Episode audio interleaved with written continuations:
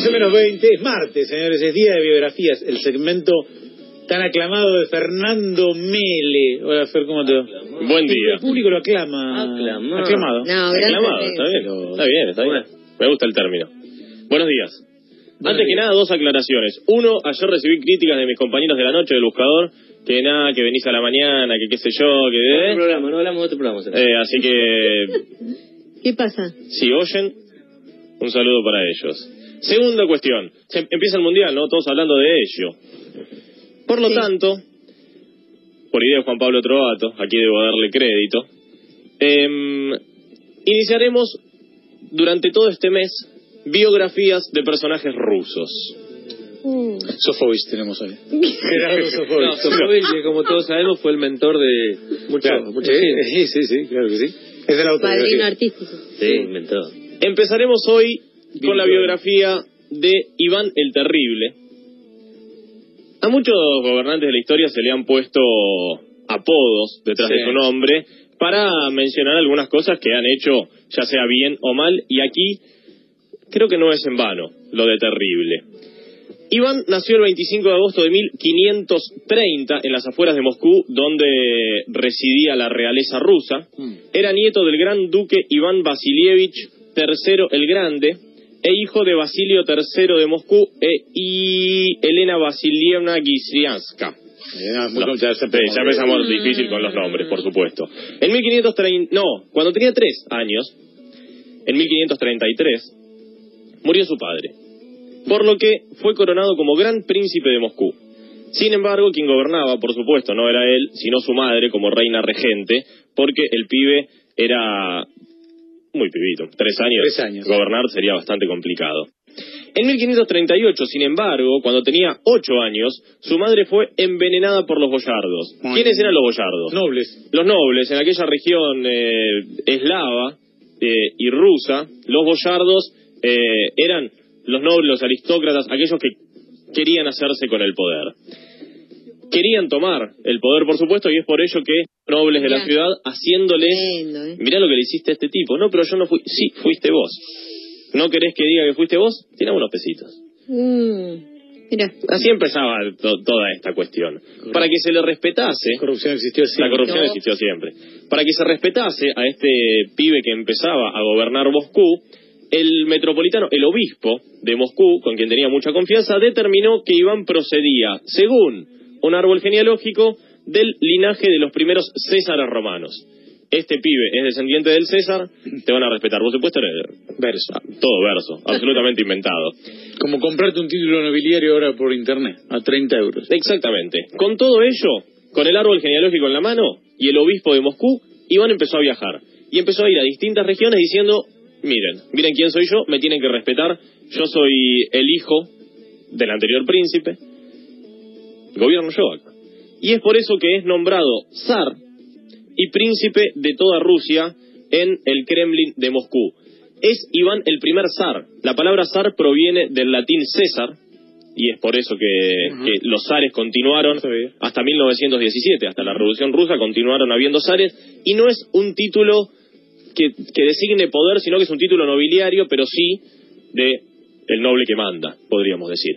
En 1547 se casó con quien sería su gran amor, Anastasia Romanova, quien siempre lo influyó para bien y em, ella era quien, para casarse con Anastasia hizo como una convocatoria de 1500 mujeres y entre las eligió. 1500 eligió a ella. Algunas debieron pasar por su lecho para ser seleccionadas. Ah, hizo el casting. Hizo el casting, El casting, casting Sábana. exactamente. Muy bien. Pero Anastasia podía Era terrible, Iván. Era terrible. un poco apaciguar, Anastasia apaciguaba un poco los ataques de violencia que tenía Iván, por lo que su reinado está dividido claramente en dos y ahora lo vamos a ver. Se considera a Iván como uno de los creadores del Estado ruso, para ello creó un consejo de elección que posteriormente sería el Parlamento, eh, para además disminuir el poder de sus rivales los boyardos, creó también un consejo con miembros de la Iglesia, se hizo tener un secretario personal y un consejero, creó un ejército nacional permanente con 3.000 hombres quienes obedecían sus órdenes y para que obedezcan sus órdenes les da una porción de tierra.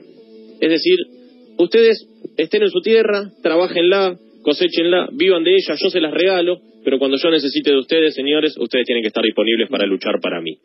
Impulsó las artes, impulsó las letras, hizo ingresar la imprenta a Rusia. Las primeras imprentas llevadas a Rusia las llevó Iván para así difundir no solo la cultura, sino también las letras, porque en el 1549 llevó a cabo una asamblea para revisar el código legal, empezó a reclutar de todos los lugares todas las, eh, las cuestiones que había determinado el Estado ruso, todas las imposiciones, todas las leyes que había otorgado, las empezó a reclutar y las armó como en un gran código.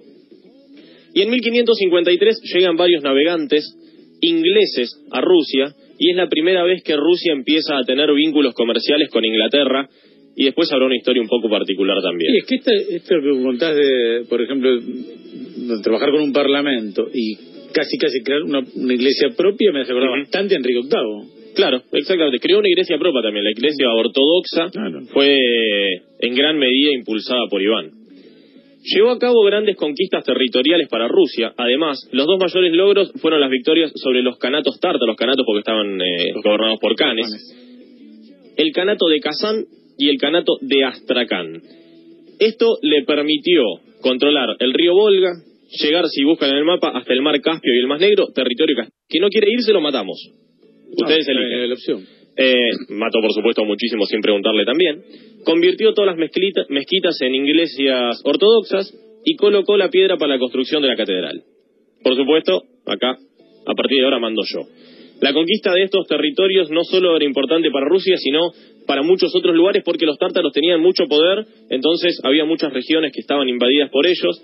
Por ejemplo, el patriarca de Constantinopla lo nombró zar y soberano de toda la comunidad cristiana y el patriarca de Alejandría lo comparó con Alejandro Magno, ni más ni menos. Así que se ve que las conquistas sirvieron de algo. Para conmemorar la conquista de Kazán, mandó a construir la Catedral de San Basilio. ¿Cuál es la Catedral de San Basilio? Ese edificio tan hermoso que vemos siempre como imagen de Moscú, sí, ese edificio rojo que tiene todos los piquitos y las puntitas como enroscada de colores que aparece en la portada del Tetris, fue enviado a construir por Iván el Terrible y para que no construyesen algo tan lindo como ello, hizo que a los arquitectos se les saquen los dos ojos. Yo no quiero que suceda algo, que construyan algo tan lindo como este castillo, por lo tanto, le sacó los ojos a los dos arquitectos que, habían construido ello. Luego buscó tener una salida al mar Báltico, por lo que tuvo en guerra con Polonia, con Lituania y con Suecia, todavía no era Lituania, em, y con Estonia. En 1560 murió su esposa Anastasia y dijimos, era quien apaciguaba un poco los ánimos de Iván el Terrible. Por lo tanto, es aquí que se quiebra la historia en el poder de Iván porque empieza a dejar salir toda su maldad, podríamos decir, Su terribilidad. su terribilidad, si es que existe el término. Estaba medio pirucho, ¿no, Iván? Está bastante pirucho, sí. Empieza a convertirse en un gobernante psicópata, un fanático religioso y un autoritario absoluto. El Zarevich Iván, que era su hijo preferido, y el pibe se murió. Lo mató. Lo mató. Lo mató con un bastonazo en Hay un ataque pintura. de cólera. Hay una pintura, Hay una exactamente, pintura. muy conocida. De él después casi llorando con el hijo muerto, que él En, en- en brazos, exactamente. Sí. Lloró muchísimo, por supuesto, la muerte de su hijo, tuvo muchos remordimientos hasta sus últimos días, provocando, decían que se, se arrancaba el pelo a sí mismo, decían que se arrancaba la barba, tenía una barba enorme como muchos rusos de aquel entonces, arañaba las paredes hasta lastimarse, y dijo una frase muy particular, dice, desde los tiempos de Adán hasta este día he sobrepasado a todos los pecadores. Se considera el pecador número uno desde Adán. Bestial y corrompido he ensuciado mi alma, dijo. Mató a muchos de sus amigos y enemigos, empezó a tener creencias paganas, empezó a creer en brujería, empezó a rodearse de gente que hacía magia negra. Y algunos dicen que los ataques psicóticos podrían deberse a que se trataba la sífilis con mercurio, que dañaba su- algunas partes de su cerebro. Conquistó el canato de Siberia en sus últimos años de vida, una enorme región del centro-este de lo que hoy conocemos como Rusia, y tuvo algunos problemas con Suecia y con Polonia, por lo que debió devolver algunos territorios de aquella zona. El 18 de marzo de 1584 se levantó, desayunó, se puso a jugar una partida de ajedrez y antes de poder mover solo una ficha, cayó muerto. Ay, por... Iván el Terrible. Sí, vos, Lo- vos lo- mató ¿no Kasparov. Menos mal. Fue sucedido por su hijo menor Teodoro I, quien fue un títere absoluto de los boyardos y dio marcha atrás en muchas conquistas de su padre porque decían que era bastante poco inteligente. Y fue Iván el Terrible el gobernante que más tiempo ocupó el poder en Rusia. La pintura de la cara de Teodoro primero no lo ayuda mucho. No, no, no. Que decían que era medio tonto. Se le Sí. humo. sí. Sí, Después de la Sí. restauración. El que lo pintó le hizo una cara complicada. sí, Sí. Vos pensás que el, que el que lo pintaba le, le pagaba. ¿Cómo? Le pagaba Claro, mucho dinero. por- claro, haceme lindo por lo menos. sorprendido. Te estoy pagando una Sí, fortuna. Como mínimo. Fue, fue el gobernante que más tiempo estuvo en la historia de Rusia con 50 años y 105 días de terrible gobierno. Tremenda, tremenda historia. Ya está. Qué bueno que Baja los, que se murió. baja los hombros. Ah, ¿Así empezamos? ¿El capítulo Así ruso? El capítulo ruso, sí. Ah, tranquilito. Se vienen tres más. Hagamos la pova el martes que viene. Un poco más Un poco más lindo.